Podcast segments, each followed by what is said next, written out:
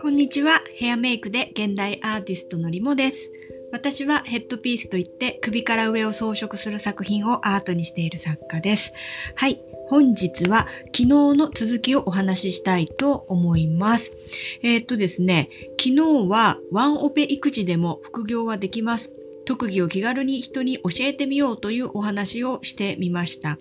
で、うちの母親なんですが、彼女は一番最初に編み物の講師になり、そして華道の先生もやっています。で、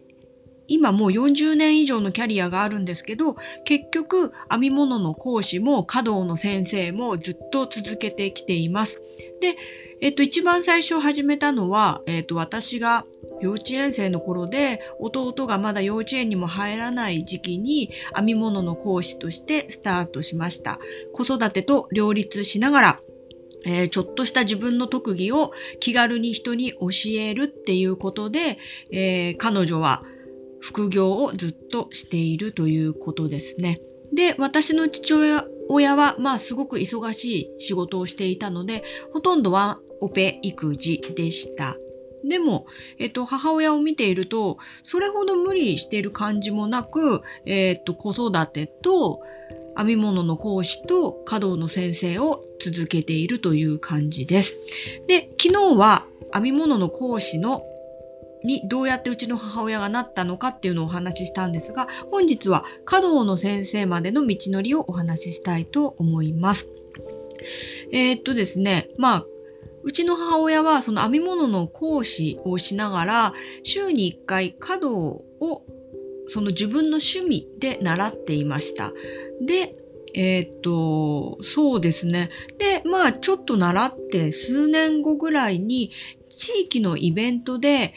あの、一回ちょっと何か、あの、お花の簡単なアレンジみたいなのをしてもらえないかっていう話が来ました。で、その時に、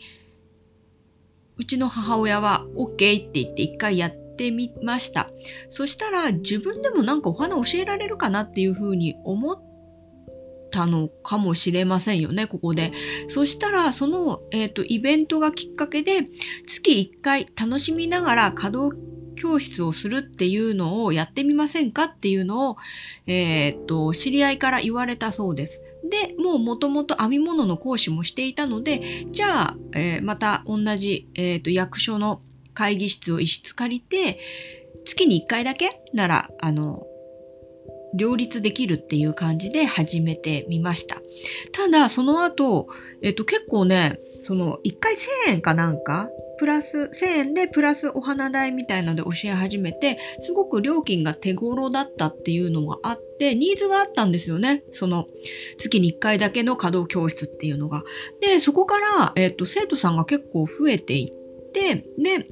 その中にはやっぱり楽しみながらだけじゃなく、もっと、えっ、ー、と、お免除って言って人に教えたりとか、そういう稼働って資格があるんですよね。どんどんお免状を取っていけるんですよね。で、えっと、それを取りたいって言い出した生徒さんが2、3人出てきたそうです。なので、えっと、その人向けに今度は、えっと、月4回びっちりやるような資格のコースっていうのを作りました。で、結局、その楽しみながら月1回稼働っていうのと、月4回の資格コースっていう2つを作りました。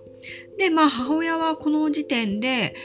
えー、っと、まあ、月1回と週、えー、週1回で月4回なんで、まあ5回、えー、稼働を教えるっていうのに関わることになっていますね。で、やっぱりね、資格を取り始めたりすると、その数人っていうのは本気度が違うので、全然やめないんですよ。で、1人、2人と増えていって、今その資格を取るみたいになってってる方が8人ぐらいいるのかな。はい。そんな感じです。で、えっ、ー、と、この後、その、資格を取るお弟子さんができると、また、えっ、ー、と、華道の先生としてランクが上がるみたいな話を、えー、したいと思います。え続きは、えスタンド FM の方でお話ししていきます、え今日も聞いてくださりありがとうございました。また明日、リモでした。